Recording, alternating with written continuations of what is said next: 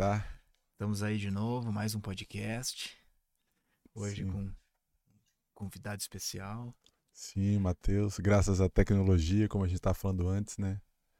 Uma alegria Sim. poder romper as barreiras, ou, na verdade, estreitar os espaços, comprimir esse tempo, esse espaço para trazer a, o presente de forma mais inclusiva, né? É, então é conexão. é muito, muito bom. Muito bom, muito bom. E, Matheus, é... tem várias coisas que eu gostaria de perguntar, assim, né? Mas começa falando um pouquinho de ti, pelo menos, porque a nossa. É, talvez a nossa audiência, algumas pessoas te conhecem porque tu é aquela voz. É, aquela voz quase que, como é que eu posso dizer, magnética e ao mesmo tempo é, meditativa, né? Que narra as palestras do Petor, que então muito bom. Sabe, eu te conheci primeiro pela voz, né, Matheus? Assim, ah, ainda sim. que a gente não tenha contato, mas eu, o primeiro contato foi através da voz, né? Então, te apresento um pouquinho aí, pra gente poder também, nós também sabemos mais de ti, né? Legal. Isso. Eu agradeço o convite e, e é muito bom realmente esse essa nova era que a gente está vivendo, onde a conexão fica mais rápida né? A distância de um clique, nós estamos juntos aqui e criando então proximidades. E eu. Você falou da voz, é uma coisa que para mim é, tem sido realmente um trabalho maravilhoso de poder estar tá fazendo essas narrações. Um trabalho que eu venho aperfeiçoando ao, ao, longo do tempo. Ele começou, se você ver as primeiras narrações, eu acho que nem era tão boa tinha algumas pessoas que falavam, ah, essa voz, eu dá, eu dá vontade de dormir. Eu fui uhum. aperfeiçoando ao longo do tempo em, em, relação à própria narração, a oratória, a dicção, também os equipamentos, tudo isso foi, foi melhorando. Mas falando um pouco de mim, eu sou psicólogo é, e tenho dentro da psicologia uma base humanista, centrada na pessoa, que traz assim um foco nos, nos sentimentos e ali eu fui me desenvolvendo até que encontrei também um outro caminho que hoje é uma, uma base mais importante do meu trabalho, que é a focalização, que é um aprofundamento nessa capacidade de sentir, onde Eugene Gendlin inclui o corpo como o, o caminho para o sentir. Ele vai nos ensinar que não existe sentir sem corpo Onde é que a psicologia estava com a cabeça de tantos anos estudando sem incluir o corpo quando fala do, do sentir, quando fala do inconsciente? Então, Gendlin vai dizer: o inconsciente é o corpo. E aqui nós temos acesso, através do corpo, a um portal de informações a respeito da nossa experiência. Então, eu me encantei com esse caminho e venho cada vez, a cada ano, aprofundando nele até que a gente foi então abrindo grupos de estudos e uma formação nessa, é, nessa arte de fazer contato com os sentimentos e ajudar os clientes a também fazer contato, já que as pesquisas começaram a indicar que as pessoas que melhoram são as pessoas que têm maior facilidade de fazer esse contato sentido. E junto com isso, essa é uma trajetória dentro da psicologia Junto com isso, eu sempre tive uma busca muito intensa pelo caminho espiritual. Antes de decidir que eu seria psicólogo, eu tive um, um pai assim que trouxe desde cedo a questão da espiritualidade muito forte, que também já veio do meu avô. Então eu vi a vida inteira é, meu pai sentadinho na varanda todos os dias, seis horas da manhã, com o evangelho ali, tomando um chimarrão e riscando, estudando, sabe? Eu ficava vendo aquela cena. E esse era um tema, era uma pauta de almoço, de jantar o tempo inteiro. Ele estava ali é, compartilhando as reflexões. Tinha hora que eu até falava, ficava sem entender, porque ele ia é, viajando e, e, empolgado, compartilhando. Mas é, é curioso, né? Eu, eu, fui o filho que eu acho que mais é, se identificou com essa busca. Então eu, eu vim desde muito novo assim desenvolvendo uma uma intensa é, atração por todo esse caminho espiritualista, por toda essa mística cristã. É, meu pai me apresentou em primeiro lugar onde eu conheci o, o, o, Cristo, foi dentro do Espiritismo. E ali eu fiquei muito tempo trabalhando, participando de grupos de estudos, reuniões mediúnicas. Foi uma fase muito importante. Mas depois, com a chegada da psicologia, algumas coisas comecei a questionar e comecei a sentir falta de mais psicologia. Porque se falava de perdão, mas não se falava como esse processo acontece. E então a minha busca passou a ser, e, e daí é que veio a criação da, da oficina da alma, foi um espaço onde eu tivesse liberdade para fazer um vínculo que eu não vi na faculdade como uma possibilidade de estar tá trazendo espiritualidade para a psicologia. Esse assunto ali, dentro da faculdade, parecia uma heresia. Assim como nos caminhos espirituais que eu percorri, eu via também uma carência muito grande de psicologia. Então a tarefa passou a ser né, espiritualizar a psicologia, ou seja, dar, dar um sentido espiritual para o trabalho psicológico, e também a tarefa de humanizar os caminhos espirituais. Foi aí que eu encontrei o, o Petork, porque eu, eu me machuquei muito dentro dessas buscas espirituais, dentro do espiritismo, dentro de alguns caminhos orientais, é, quando eu me vi assim intensamente buscando é, um desenvolvimento que ele não incluía essas dimensões humanas né? Ninguém sabia como lidar com essas dimensões tão humanas, tão imaturas, tão desajeitadas, tão inadequadas em nós. Então, o, o que a maioria do, dos, dos espaços é, tinha um, uma relação de um, um jeito de, de reprimir essas dimensões.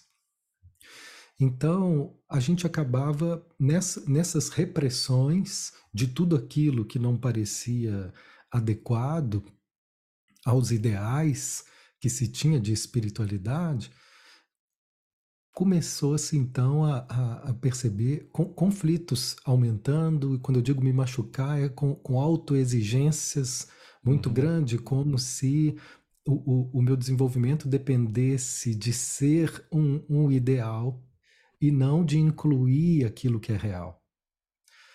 Então, é, eu comecei a criar essa conexão com o Petwork. Quando ele chegou na minha mão, eu, eu já tinha aberto a oficina da alma, eu contei a história aqui essa semana.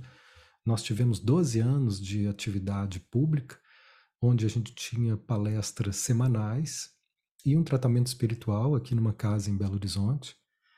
E lá, quando a gente começou, eu ainda não tinha o, o, o Petwork, não fazia parte da formação, mas eu estava procurando textos que pudessem atender a essa necessidade de trazer um caminho espiritual, mas que incluísse a nossa humanidade, o trabalho psicológico, que eu acho indispensável. E aí uma amiga me falou das palestras e eu comecei a adotá-las. Então, durante cinco anos, eu fiquei ali estudando as palestras e, e apresentando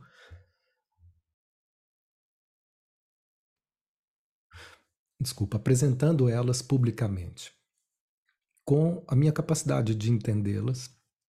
Em alguns momentos eu achava difícil, tem, tem alguns, algumas palestras são muito intelectuais, muito analíticas, mas muito profundo e ali tinha o que eu estava buscando. Então, durante cinco anos foi assim.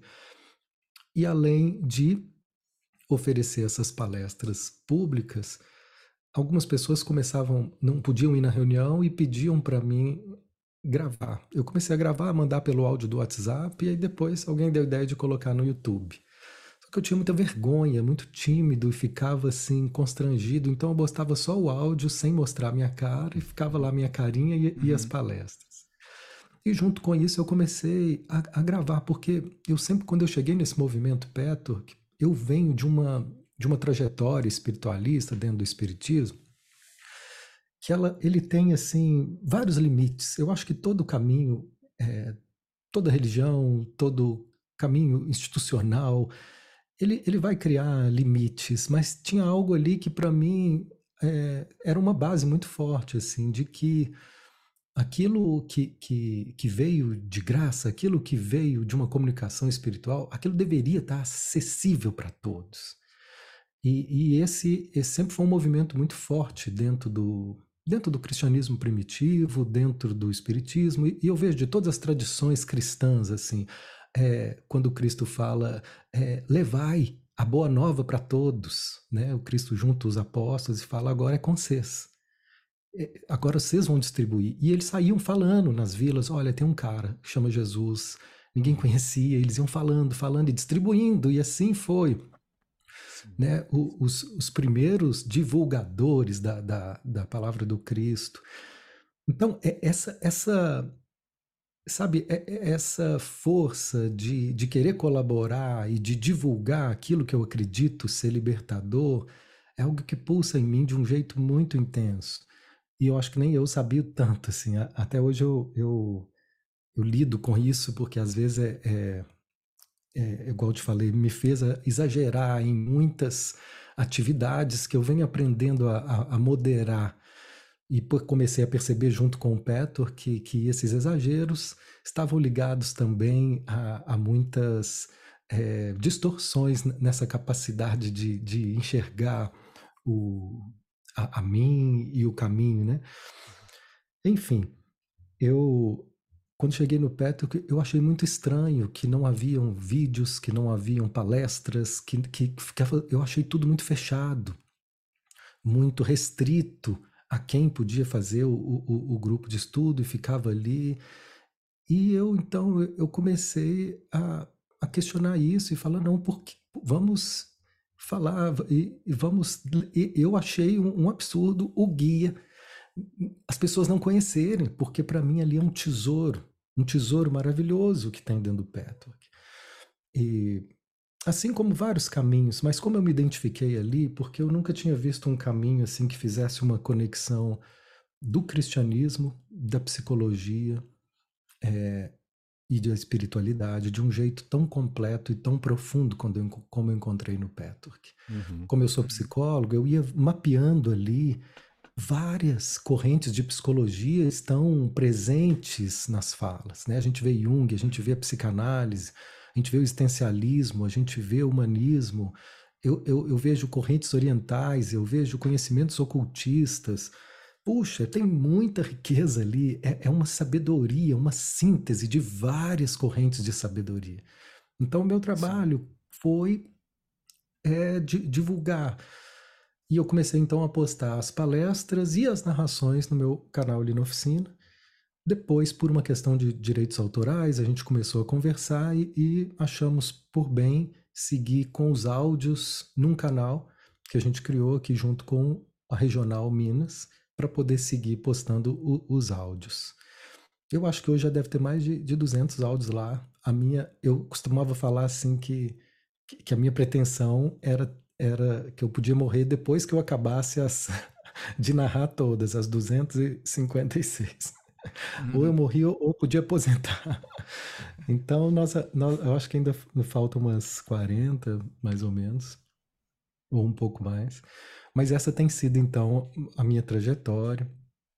Uhum. E, e, e junto com isso, eu também comecei a perceber assim que em alguns momentos, por mais bonito e profundo que tivessem aqueles ensinamentos, às vezes eles também ficavam muito analíticos para muita gente. Uhum. Pessoas que, assim como o Evangelho, conhecem de cor a Bíblia, os, os trechos, recita em Marcos capítulo 2, versículo 24. Aí aqui é assim, o guia, palestra 236, ela vai, sabe, recitar tudo, entende tudo, mas muita gente ainda com o coração preso, aquilo ali não, não, não né, com, com, dificuldade de internalizar aquela sabedoria. Uhum.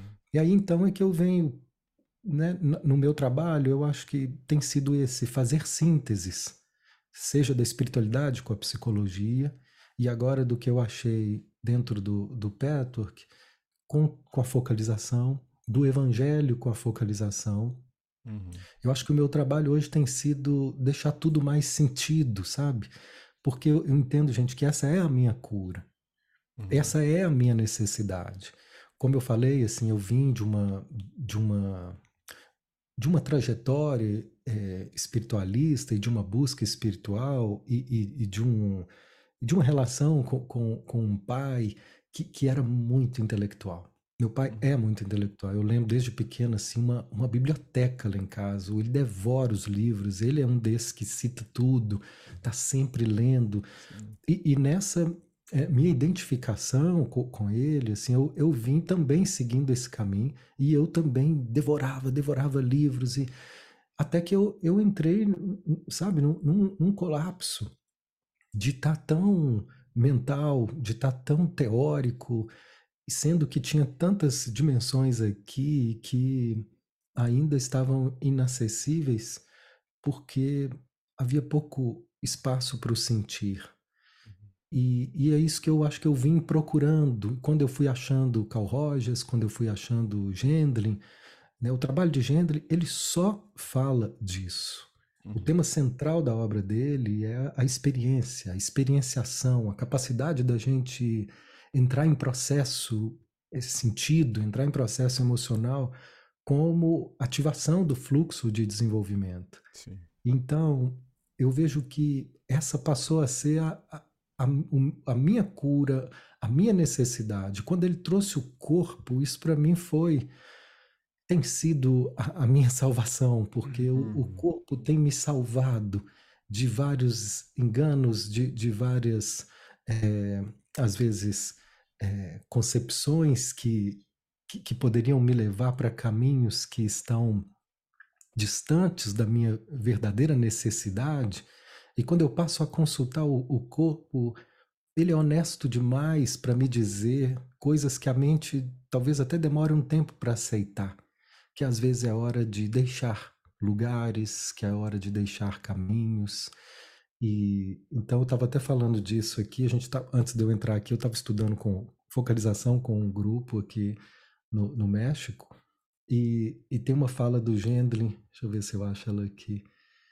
Ele diz assim que existe uma ver se eu acho ela certinha aqui, que ela é, ela é, eu acho ela muito forte. Achei.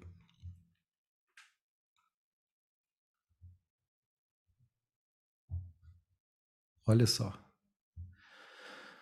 Somos treinados na crença profundamente sentida de que temos de nos encaixar. Esse é um texto que ele fala sobre política, é um texto incomum dele. Uhum. Então, há tantas crenças né, de que a gente deva, deva se encaixar para poder estar certo. E quem não se encaixa está louco, está errado, uhum. está obsidiado, está desordenado. E, e, e, esse é um treinamento muito forte, muito inconsciente de, de, de todos os caminhos, as instituições, né? seja na faculdade, tem um, jeito de se encaixar ali, se, se você está no, no Petor, tem um jeito de se encaixar ali. Se você está no Espiritismo, tem um jeito de se encaixar ali. Uhum. E fora disso, e, e, quando você cria então essa. É, é, e a gente vai percebendo essa necessidade de pertencimento, isso vai, às vezes, nos forçando a querer estar em lugares onde já não está mais, de fato, no, nos preenchendo. E é o corpo é que vai, às vezes, nos resgatar, nos salvar. Se ele puder ser escutado, às vezes ele vai dizer coisas que estão muito contraditórias com esses ideais que a nossa mente, que a nossa crença adotou. Estou me lembrando aqui de uma pessoa que uma vez eu atendi e ela estava com uma crise espiritual, ela estava com uma crise, ela estava doente, ela estava assim, numa crise enorme. E ela fazia parte de uma instituição religiosa onde ela tinha uma função ali social muito importante. Ela era coordenadora de tarefas, então tinha um monte de gente que ela que, que ela era responsável. Ela tinha um papel social que eu entendi que ela nunca teve na vida. Uhum. E isso era o que dava para ela um senso de valor e de importância. Mas ela não tinha mais conexão espiritual com a, com a fé, com, sabe? Com nada do que estava sendo colocado ali. Era um trabalho social que preenchia essa, essa necessidade emocional de estar tá pertencendo. E aí eu, a gente fez uma focalização e eu pedi a ela para fechar os olhos e, e deixar vir nas sensações do corpo, nas imagens, o que o que emergia quando a gente falava em fé, quando a gente falava em caminho espiritual. E para surpresa dela e, e, minha, assim, o que começou a vir, ela falou: "Não estou acreditando, tá me vindo uma imagem aqui, eu com uma saia, um vestido todo branco rodando, hum. rodando na mata."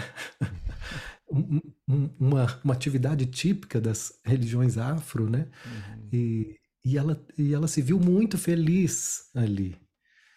E, mas depois eu entendi que ela era demais para ela atender Assumir a isso e, e perder esse lugar que ela já estava tão encaixada.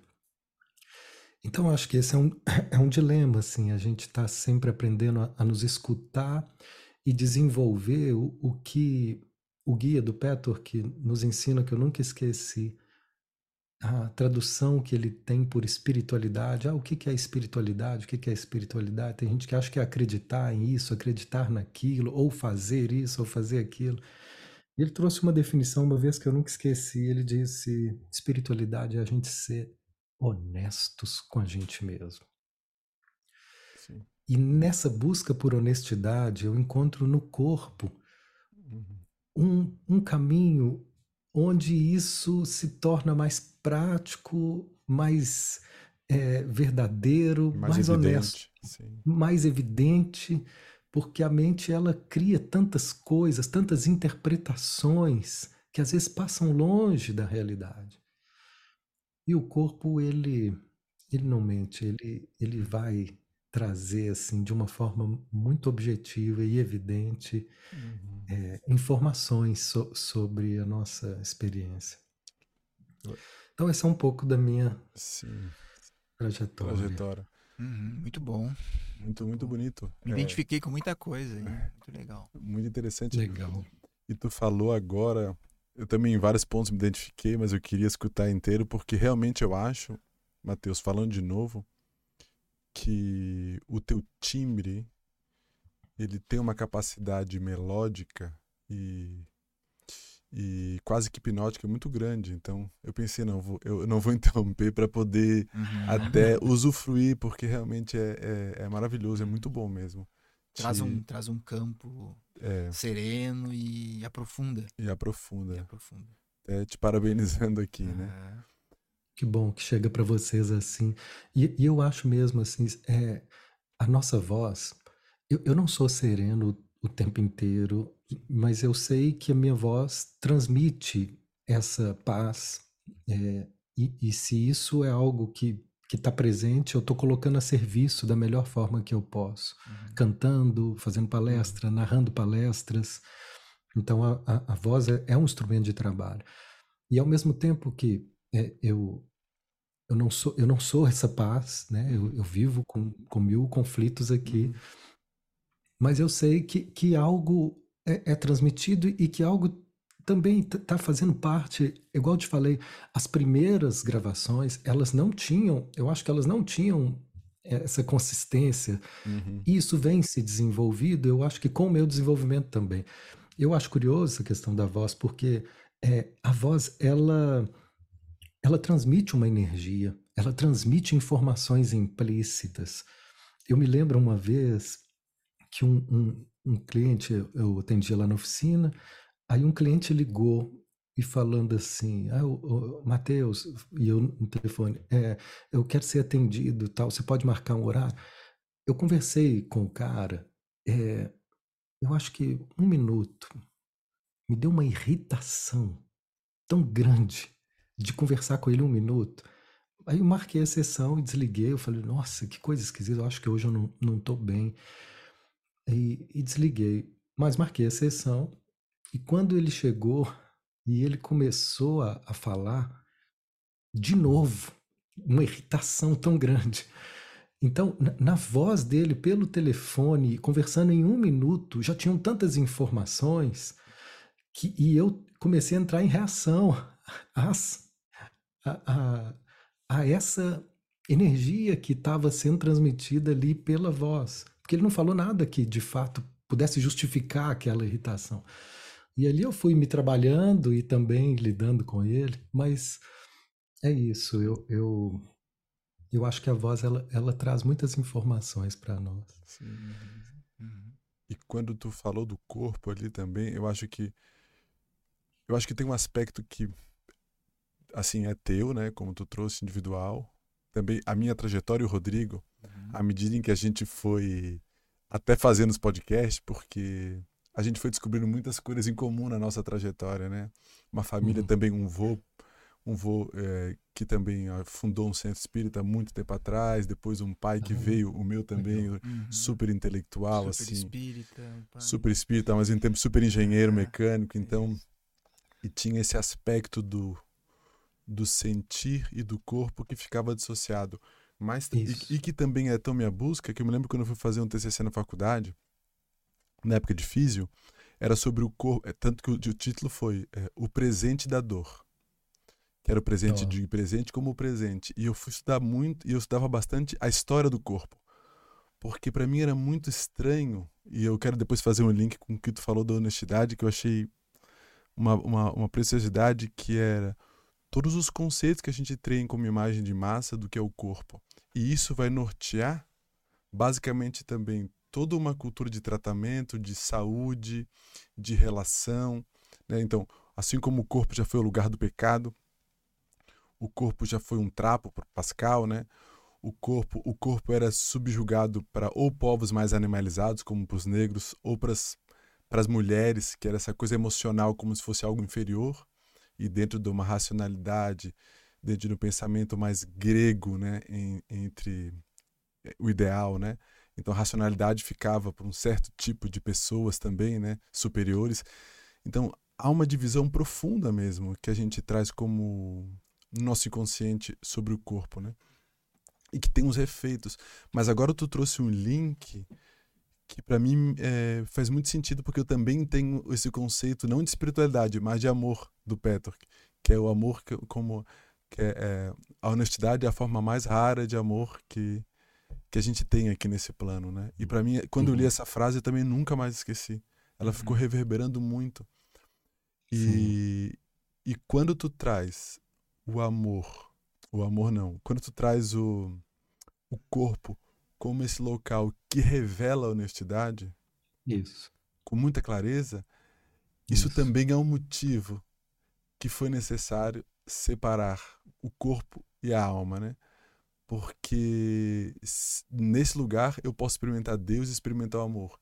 E disso tira todo o poder que uma estrutura pode ter. Né? Então, experimentar o corpo é experimentar essa verdade que se revela, não como uma crença externa imposta, né? Mas Sim. como uma verdade que nasce nesse instante. E nesse sentido, experimentar Deus e o amor vem como consequência dessa experiência imediata, né? Então, eu eu fico muito feliz que tu trouxe isso, porque agora muitas conexões vão acontecendo, né? Por isso que é muito bom conversar. Muito bom. É então... É verdade. Foi muito bom o teu, teu panorama, toda a tua trajetória, porque sintetizou muito o que também fez parte da, da, da, nossa busca e a minha também, no sentido de estar de tá trazendo mesmo a verdade pelo corpo, né? Eu sou da área médica, né? Sou psiquiatra e tenho ah, toda essa busca paralela, né? E, e na verdade aí há pouco até me perguntaram, é, você é um médico que se tornou terapeuta, espiritualista ou você era um espiritualista terapeuta uhum. que se tornou médico. Com certeza uhum. eu era um espiritualista, terapeuta Sim. que se tornou médico, né? Sim. E porque sempre foi consciente essa busca de integrar né, a espiritualidade, o conhecimento científico. E uh, tem algo que tu falou que eu achei interessante, que é uh, essa integração, né? Uh, Deixa eu até, já vou te trazer, Rodrigo. A gente começou na época, eu depois segui um curso de experiência somática junto. Ah, justamente na época, depois hoje em dia eu Que segui legal. e sigo também a minha ferramenta de base, a experiência somática. Vo- Você é físio? É, mas hoje em dia eu já comecei, comecei como físio, mas depois fui para osteopatia, experiência somática, constelações e, e no petro, enfim. Depois é uma trajetória longa. Mas É, basicamente o corpo, síntese. é, mas basicamente também a minha busca era por sentir. Aham.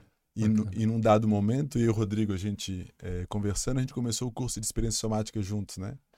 Que acho que é uma boa ferramenta com uma focalização, né? Acho que até são Sim. parecidas, né? Muito, muito. A experiência somática, é, ela foi inspirada pela focalização. Uhum. É, Peter Levine, ele agradece ao Gendlin no Uhum, primeiro livro, aquele Despertar do, Do despertar Tigre. do tigre, aham. É, ele agradece ao Gendlin. Eu queria agradecer ao Gendlin pelo conceito de felt sense, por esse, Isso. esse caminho que, que quando o- o- a focalização fala do corpo, é, não é propriamente o Isso. corpo né, que a físio E- trabalha. Isso, não a- é? esse corpo da experiência somática, esse corpo da, da, da senso Senso percepção, exato. é um corpo que o Gendlin chamou de felt sense, é como se fosse uma névoa. Né? E Hum. aqui na nossa linguagem espiritualista, eu chamaria assim do nosso corpo energético, Uhum. né? Do nosso corpo etérico, da nossa aura, do nosso corpo astral. É- esse campo energético, ele é acessível Sim. através de, de sensações, Sensações, sutis. sensações sutis. sutis, não, não, não são né, né, aquelas sensações de, de fato crônicas, eh, físicas, mas elas são sentidas corporalmente. Uhum. Eu tive uma cliente que ela chegava toda semana e falava que, que foi para o hospital. E, e ela chegava lá no hospital falando, eu tô tendo um infarto, eu tô tendo um infarto. Aí eles iam, pegava ela, levava tirava a pressão, fazia todos os exames, falava, senhora, não tem nada. Não, mas está doendo, tá, estava realmente é, o peito tão apertado, mas Apertado. não tinha nada. Nada que pudesse ser visto fisicamente, as ressonâncias, tudo.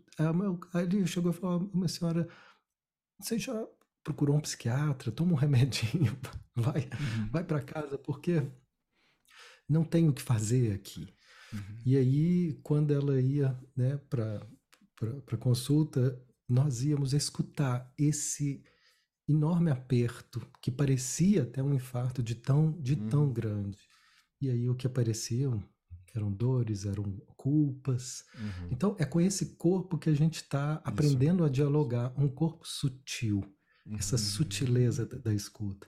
A experiência somática é maravilhosa e eu acho que ela vem completar o trabalho do Gendlin, assim, Uhum. ela vem dar uma outra, um- um- uma outra concepção, é, um outro formato, mas Uhum. porque o Gendlin ele não vai entrar na área biológica desse processo, Sim. né, de, de definir a- as dinâmicas é, eletroquímicas do cérebro, Uhum. de, de descarga de tensões, de Uhum. todo esse funcionamento cerebral. A gente não vai entrar nisso. O trabalho dele é mais psicológico e filosófico. Uhum. E, Uhum. e a experiência somática ela é mais biológica. Então, ela Uhum. vai trazer informações muito científicas que vão Uhum. completar de um jeito maravilhoso. E aí cada um vai se identificando mais.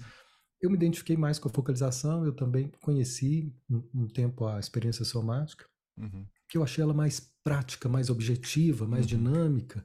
E ela trabalha com algo que eu gosto muito, que é a criação de significado, que é a, a elaboração simbólica. Uhum. A focalização estimula isso de uma maneira, eu, eu acho que mais é, é precisa, com perguntas que vão estar movendo a, a, a simbolização da experiência, Uhum. que isso vai acontecer com a experiência somática também, mas aqui eu vejo como ma- mais estimulado. Uhum. Por exemplo, um trabalho que, que a gente desenvolve tem sete anos, e ele também começou na, na, na oficina presencial, e quando foi para a pandemia, eu iniciei ele virtualmente, que é o Evangelho Sentido. Uhum. Que é esse, né? Eu estou achando curiosa a nossa trajetória parecida, Uhum. então eu, eu tinha aqui esses estudos, mas eles também, eles teve uma época que eu não aguentei mais. Eu me lembro a última vez que eu fui num grupo de estudo de evangelho que tinha aqui em Belo Horizonte, e eu me lembro de sair lá assim sufocado, assim, de, de tanto intelectualismo assim em torno daquilo, sabe? Era interessante, foi interessante por muito tempo, mas chegou uma hora assim que aquilo ali parecia que estava congestionando minha Uhum. mente de tanta informação.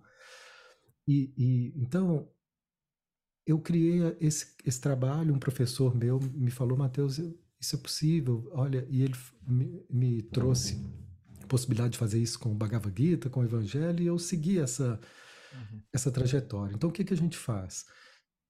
Cita um pequeno trecho, a gente reúne um grupo e todo mundo fica em silêncio.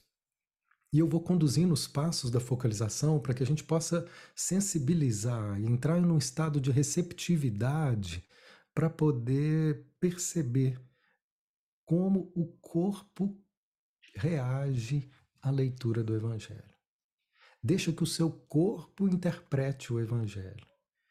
E ali as sensações que vão vindo para cada um na leitura é as mais diversas. Faço a mesma leitura de um trecho, tem gente que chora de emoção, de amor, de conexão, e outros estão urrando de dor. Uhum. Uhum.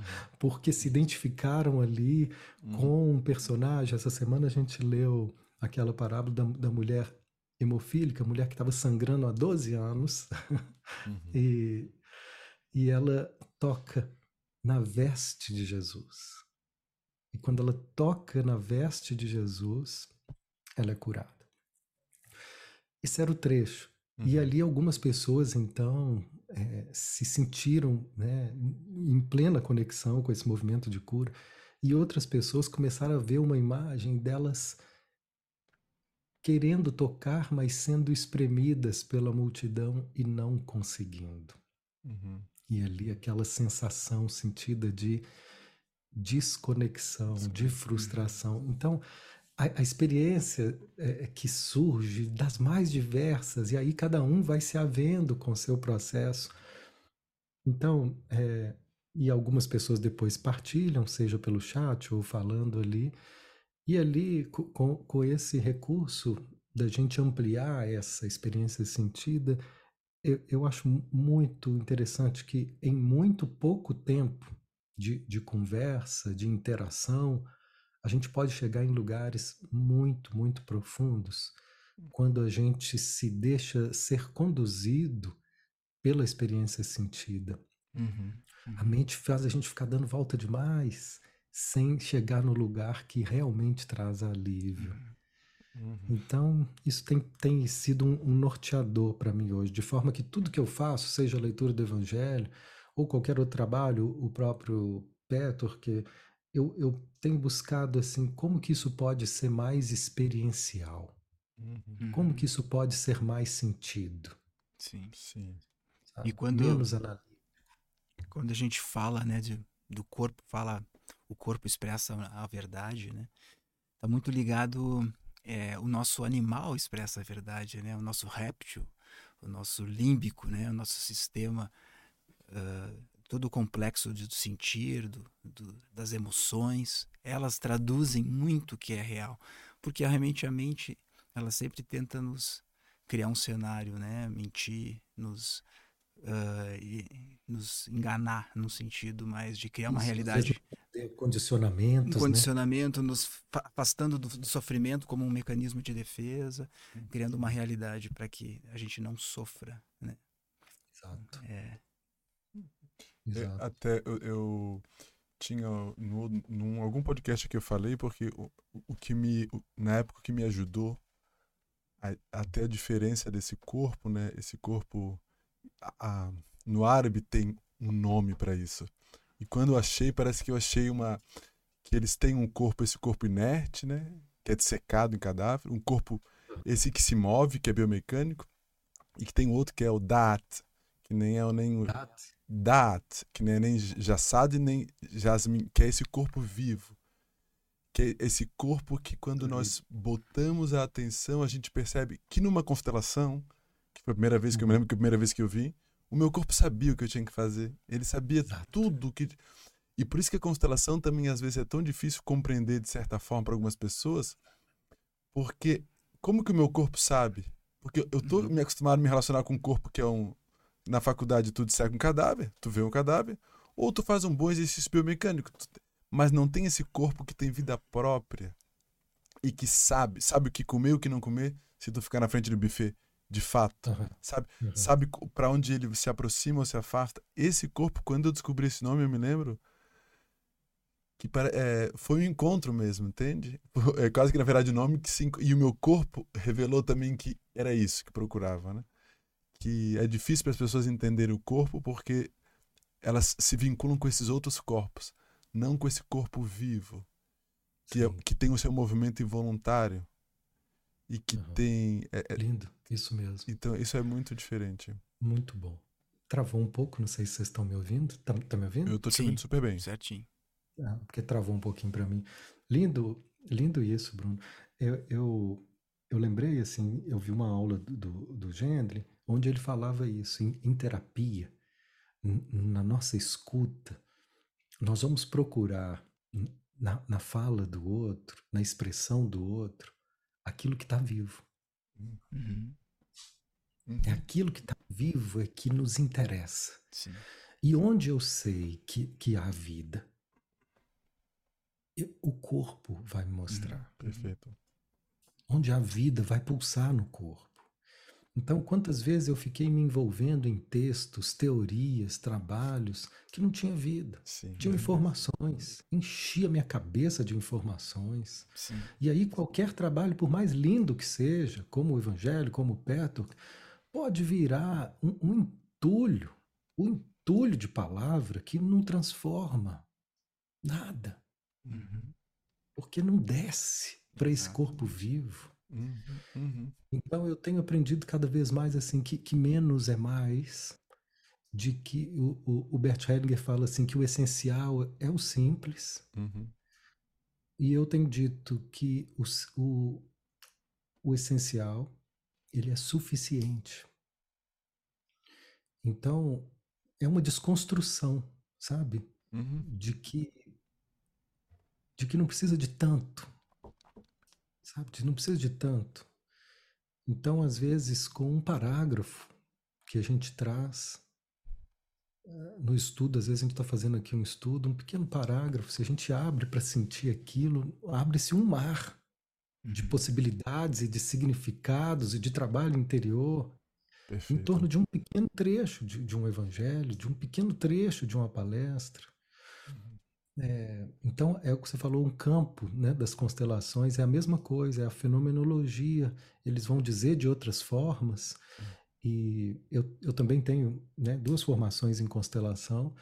Tenho algumas críticas que eu acho que precisam, alguns pontos, serem revistos, serem cuidados. É um trabalho que ele não teve, é, é, que, que eu acho que ainda pode ter algumas alguns ajustes, uhum. até porque a própria metodologia de ensino deles, da, da constelação, foi algo muito é, sem critérios. Né? Então, algumas pessoas começam a trabalhar é, de uma forma despreparada uhum. e a chance de, de poder também fazer estragos uhum. é, é muito grande porque os critérios ali estão ainda uhum. pouco. Não sei se vocês concordam, mas claro, eu, eu vejo assim. Concordo. É, é, é, impressionante quanta gente odeia constelações, uhum. mas é, é, porque muita distorção tem Sim. sido feita em nome das constelações, assim como muita distorção foi feita também em nome do cristianismo. Eu estou anunciando agora um, um, uma nova chamada para esse grupo do Evangelho Sentido, e a gente tem feito essas é, esses anúncios. Pessoal, nós estamos apresentando uma forma diferente de relacionamento com o Evangelho. Uma forma onde o seu corpo vai interpretar. Aí eu começo a falar e vem sempre alguém comentando com, com raiva. Seja gente com raiva só porque a palavra evangelho apareceu, ou alguns fanáticos do evangelho dizendo que, que, que não pode ser assim, falar de evangelho desse jeito. Ou seja, foi feito muita distorção em nome daquilo que tem um princípio que, que, é de, de, muita, de muita sabedoria.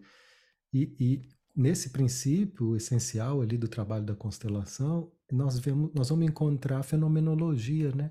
Uhum. que é também essa base aqui da focalização, da experiência somática, uhum. que, que é o corpo conduzindo o processo e uhum. mostrando lugares onde a gente pode entrar em, em ordem interior. Uhum. É, é, maravilhoso poder dar espaço para isso, Hum, dar mais espaço para isso. E sim, ao mesmo tempo que é muito ameaçador, porque isso para muita gente ainda é muito assustador, né? sim, sim, sem dúvida. Essa escuta que, que, que pode nos levar a lugares que, que contrariam e- esses, esses espaços seguros que a gente já, já se acomodou. Uhum, Uhum. Comecei a ver meu corpo dizendo para mim, Mateus, é hora de, de partir. E, e eu ficava indignado, porque eu, eu, eu queria querer uhum, ficar mais em Claro, determinado espaço, sabe? Eu falava, uhum, não, peraí. Não.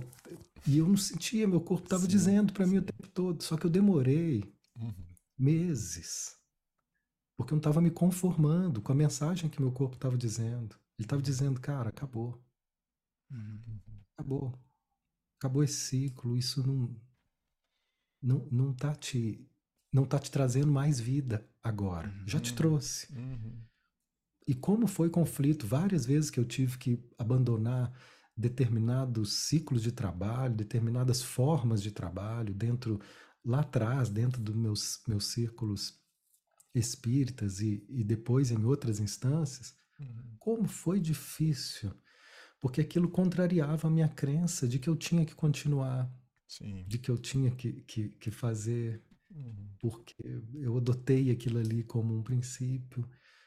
Mas meu corpo, ele é que me comunicava, dizendo: Ó, só para você saber que deu, que uhum, acabou. E eu falava: Não, não é possível, né? E aí me debatendo com essa verdade até que eu chega uma hora que eu me rendi, falei: É, eu me rendo, me rendo. Isso serve para as relações, né? sim, E não, não é uma mensagem precipitada que você sente ali, mas é um, um- um- uma comunicação constante e contínua que vai te informando e aumentando o volume uhum, até que a gente possa de fato escutar, uhum, que é a hora de sair, ou também escutar como você chegou na focalização, como você chegou no Petroc. Meu uhum, corpo, ele me contou que eu tinha que ficar ali. Eu estava numa dúvida se eu ia fazer um mestrado uhum, ou se eu ia começar uma formação em Petroc. uhum, Eu fui lá para ver como seria a focalização. Eu caí em prantos, de joelho no chão. E escutei dentro de mim assim: o que mais você precisa para saber que aqui é seu lugar agora? Falei: tá, me rendo. Como é que eu brigo com isso? uhum, pra que brigar, né? Para quê? Então, aprender a sim, seguir o coração é. E eu entendo que hoje o corpo é um grande coração. E, e- e ele vem dizendo: é aqui seu lugar. Quando eu peguei a focalização, que eu descobri ela, pô, em 2002, falei: não acredito, é isso aqui, era tudo que eu estava sonhando. Aí eu peguei e comprei o primeiro livro. Quando eu pus a mão no livro, eu comecei a chorar. Falei: meu Deus, eu nem abri o livro, eu tô aqui chorando. uhum, E aí escutei: esse é o caminho da sua alma. Eu falei, nossa, eu nem sabia que eu ia depois fazer formação, que eu ia ser professor no instituto aqui, no Instituto Humanista, que eu ia hoje ter um- uma formação.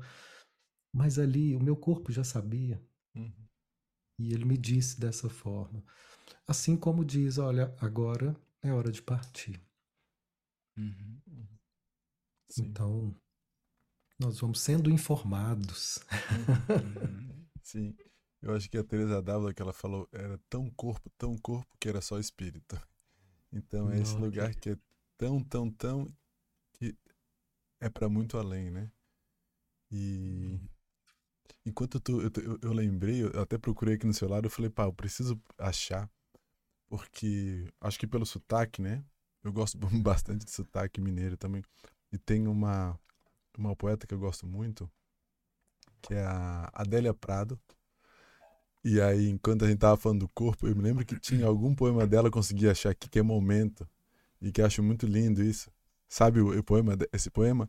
Eu vou pegar só o finalzinho, que ela fala assim: Enquanto eu fico alegre, permanecer um bule azul como um descascado no bico, uma garrafa de pimenta pelo meio, um latido e um céu limpíssimo, com recém-feitas estrelas. Resistiram nos seus lugares, em seus ofícios, constituindo um mundo para mim. Anteparo para o que foi um acontecimento. Súbito é bom ter um corpo para rir e sacudir a cabeça. A vida é mais tempo alegre do que triste. Melhor é ser. Ela é lindo isso, né? Porque ela, ela vai parando a, a nessa poesia ela vai olhando para as imagens e o tempo vai parando e daqui a pouco ela traz o corpo, né? E daqui a pouco termina no ser, assim. Eu, eu adoro, eu, enquanto estava falando com a. Com, com, por causa do, do, do, sotaque. do sotaque mineiro, daí eu lembrei desse poema dela agora aqui, que, que ela é a Divinópolis, acho, né? Divinópolis. Sim, mineira. É. Mineira. E Lindo. Eu acho Lindo maravilhoso. Ela traz bastante, o, ela, ela traz muito o corpo, o corpo das coisas externamente primeiro, né? E daqui a pouco ela introduz o corpo dela até que não resta mais nada, só melhor mesmo é ser, né? É ser. Então, traduz bem isso também que a gente está que tu tá trazendo, é muito bom. Muito bom. muito bom. Muito feliz. O... Só deixa eu perguntar, Marcelo, a gente está acabando? 50 minutos de gravação. Tá, então a gente pode seguir mais um pouquinho, então. E a gente estava falando, eu queria. Eu compartilhei com o Rodrigo, mas vou compartilhar contigo também, porque é, é muito bom realmente a gente. É muito rico porque a maneira que tu traz é, inspira a pessoa a ir para esse lugar que parece que é tão desconhecido, porque acaba que, como o corpo fica separado, o sentir fica perigoso e desconhecido, né? E aí, no fundo, a segurança vai estar fora e a gente cria muitas dependências, uhum. é, ao invés de, de criar essa, essa segurança que vem desse contato profundo com o corpo e com o sentir. A gente teve um módulo agora com a, com a Ivone, né? E, e falamos bastante sobre. E teve um num dia, um dia bem específico, que foi na sexta-feira de noite, estava tendo uma, uma tempestade no Rio Grande do Sul e estava tendo deslizamento, alagamento e tal, no, aqui no, no estado vizinho nosso, né? E, e, aconteceu várias coisas. Mas o ponto é que quando eu fui pro quarto, é, uma pessoa entrou em processo, depois eu fui pro quarto e fiquei muito tocado com a dor do que ela estava trazendo, das pessoas perdendo, né? Perdendo o chão, perdendo casa no rio. Uhum. Uhum. E eu acho que eu fiquei no quarto ali, era uma 11 horas, 11 e meia, e fiquei chorando até umas 4 da manhã. E eu queria sentir tudo aquilo. Eu falei, eu preciso sentir isso até o fim. E eu não sabia o que fim demoraria tanto, né? E fiquei, por, e fiquei por horas, e a, e a sensação que eu tive depois, no meio, é que era uma dor muito suave, mas eu fui me expandindo, me expandindo, até me dar conta que o rio, quando estava transbordando, ele estava chorando também. E eu tive essa clareza, porque eu estava sentindo a presença desse ser. Uhum. E isso foi expandindo, expandindo, e eu fui me dando conta, claro, primeiro para minhas dores, e, mas o quanto o choro de cada um possibilitaria esse rio escoar por algum lugar. Isso uhum. foi tão forte para mim e tão claro que eu tô fazendo um livro agora sobre isso, tô, já tô, tá na ilustração, é um livro que vai ser infantil, daqui a uns, sei lá, uns 30 dias ele sai aí, pelo menos. Porque mas foi mas eu tô falando isso porque o meu corpo, ele foi vivendo toda aquela experiência, até que era tão corpo que já era choro, já era rio, já era, era tudo isso. E esses lugares que a gente é capaz de alcançar, que a mente não nos leva, mas que essa decisão de eu quero sentir tudo. De se deixar levar, de, de se, se deixar, deixar ser conduzido pelo processo. Exatamente. É um se deixar. E isso também é uma entrega, né? Sim. Então Sim. foi muito, é muito, muito bom poder estar falando contigo sobre isso. Experiência muito profundíssima, profundíssima. Né? E, e, vejo que no fundo, às vezes eu falo isso com os meus alunos assim, gente, eu, o que eu quero essencialmente mais transmitir para vocês, não o que eu saiba, mas eu tenho aprendido. E cada passo que eu dou nesse aprendizado, eu me sinto melhor. Uhum. Mas se, se eu pudesse resumir essencialmente esse aprendizado, é a gente aprender a confiar mais nesses processos internos, uhum. nessa sabedoria que surge de dentro. Quando você falou assim, né, que, que esse é o caminho para que a gente se fortaleça como eu e saia dessa dependência de autoridades externas que tem que nos dizer quando é que eu tenho que fazer isso, fazer aquilo, que tenha que nos dar é, carimbos de, de aprovação para a gente poder se sentir bem ou se sentir parte. Então, eu, eu compreendo que cada passo, Gendlin fala isso, cada passo de escuta desses processos vivos dentro de nós vai fortalecendo o eu e a segurança de ser eu, e a hum. confiança em ser eu, e a confiança em me entregar à vida que hum. pulsa viva dentro de mim. Essa confiança, ela ela vai surgindo quanto mais a gente se abre e vê que isso foi difícil, foi intenso, mas uhum. como se sentiu depois de tudo? Uhum. Imagino que foi algo muito uhum. expansivo, tão, tão forte, que está saindo um livro. Uhum. Olha, uhum. a humanidade vai ganhar com a sua experiência. Uhum. Olha, o poder criativo de poder se entregar à sua experiência viva, ela vai trazer um benefício para a humanidade em forma de um livro. Uhum. Então, há muito mais a, a, falar sobre isso. Eu agradeço a vocês a, a oportunidade, uhum. porque eu acho que é disso que a gente tem que falar mais, assim, de criar acessos a essa dimensão interior o que nós temos hoje de recursos né, terapêuticos e de caminhos é, é, é, de uma beleza enorme, que precisam ser mais divulgados. Muito pouca gente ainda conhece a focalização, muito pouca gente. E aí é um outro tema para a gente falar, assim, o, a importância do marketing, a importância disso que vocês estão fazendo, um canal de uhum. podcast para poder apresentar novidades, ideias, pessoas, uhum. é, experiências e isso é o melhor que a gente pode fazer dessa tecnologia. E eu acho que se os discípulos primitivos do Cristo, se, se o Cristo estivesse aqui, ele ia estar tá fazendo live todo dia, porque uhum. é hoje a forma que a gente tem de, é. sabe, de compartilhar uhum. caminhos de, de liberdade. Uhum. E eu acho que é muito pouca gente que ainda conhece o Pé, porque o meu trabalho tem sido esse de falar para todo mundo, de colocar os áudios, de fazer palestras. Muito pouca gente conhece a focalização. Então eu tenho aprendido também desde a pandemia. Eu nunca tinha feito uma live antes da pandemia. Uhum. A gente Na pandemia eu fiz a minha primeira live. Vocês também não, né? Não, então, assim, é uma nova, é um novo impulso é. que chega.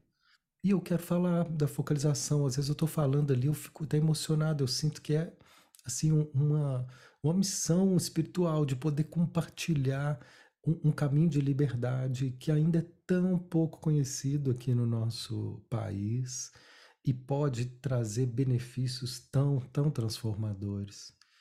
E isso que você viveu, assim, a, a, quando eu falo focalização, na verdade, o que a focalização fala é, é algo que é universal e que não depende né, da focalização, mas uhum. dessa abertura para o processo sentido. O que a focalização faz é criar caminhos para facilitar isso. Uhum. Mas pessoas que já são sensíveis, você que, que já tem essa abertura, já, já vive esse processo e ele toda vez que a gente se abrir para esse encontro com essa verdade sentida, todas as vezes que isso pudesse ser sentido de forma viva, vai ser transformador, vai ser libertador, vai nos dar um impulso uhum. para um novo lugar de desenvolvimento, de atualização dessa personalidade.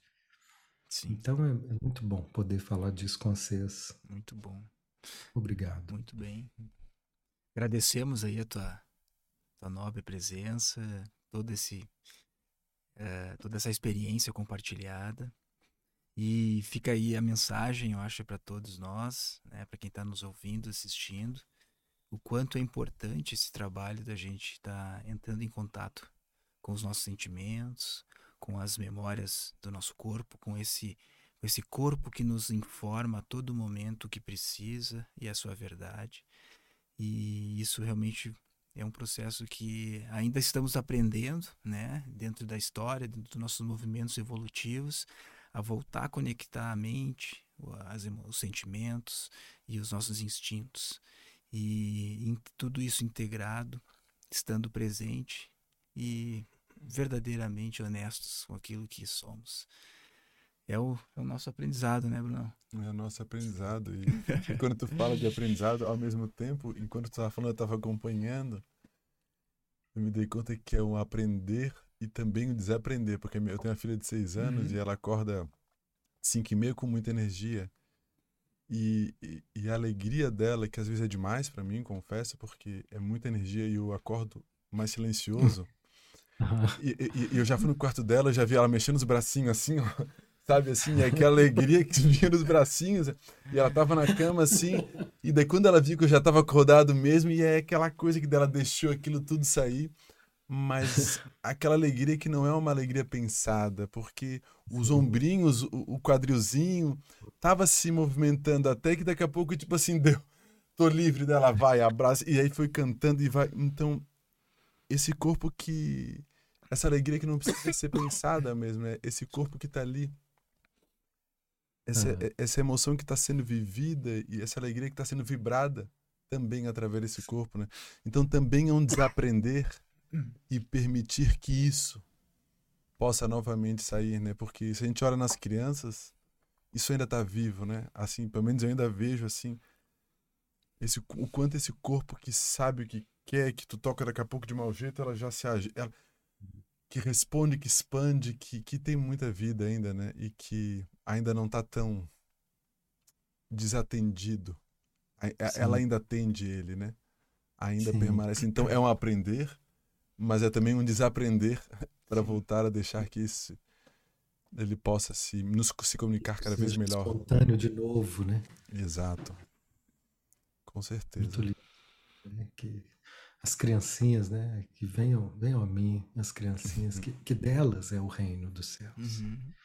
É dessa pureza, é dessa espontaneidade que a gente está reaprendendo a a resgatar tudo isso, toda essa, essa parafernália de caminhos terapêuticos, é só para a gente aprender a ser criança, a, ser, a ter a pureza de, de ser criança, né? de resgatar a nossa inocência de ser. Uhum. Só ser. Sim. Uhum. Muito lindo, minha gente. Então obrigado, é isso, Matheus. Muito obrigado. Amigo. Obrigado, Bruno. Prazer te conhecer. Foi um prazer. E seguimos, vamos encontrar em outros caminhos, né? É. Sim. É isso aí. Sim. Seguiremos juntos aí. Até a próxima. Valeu, Obrigado. Tchau, tchau, Matheus.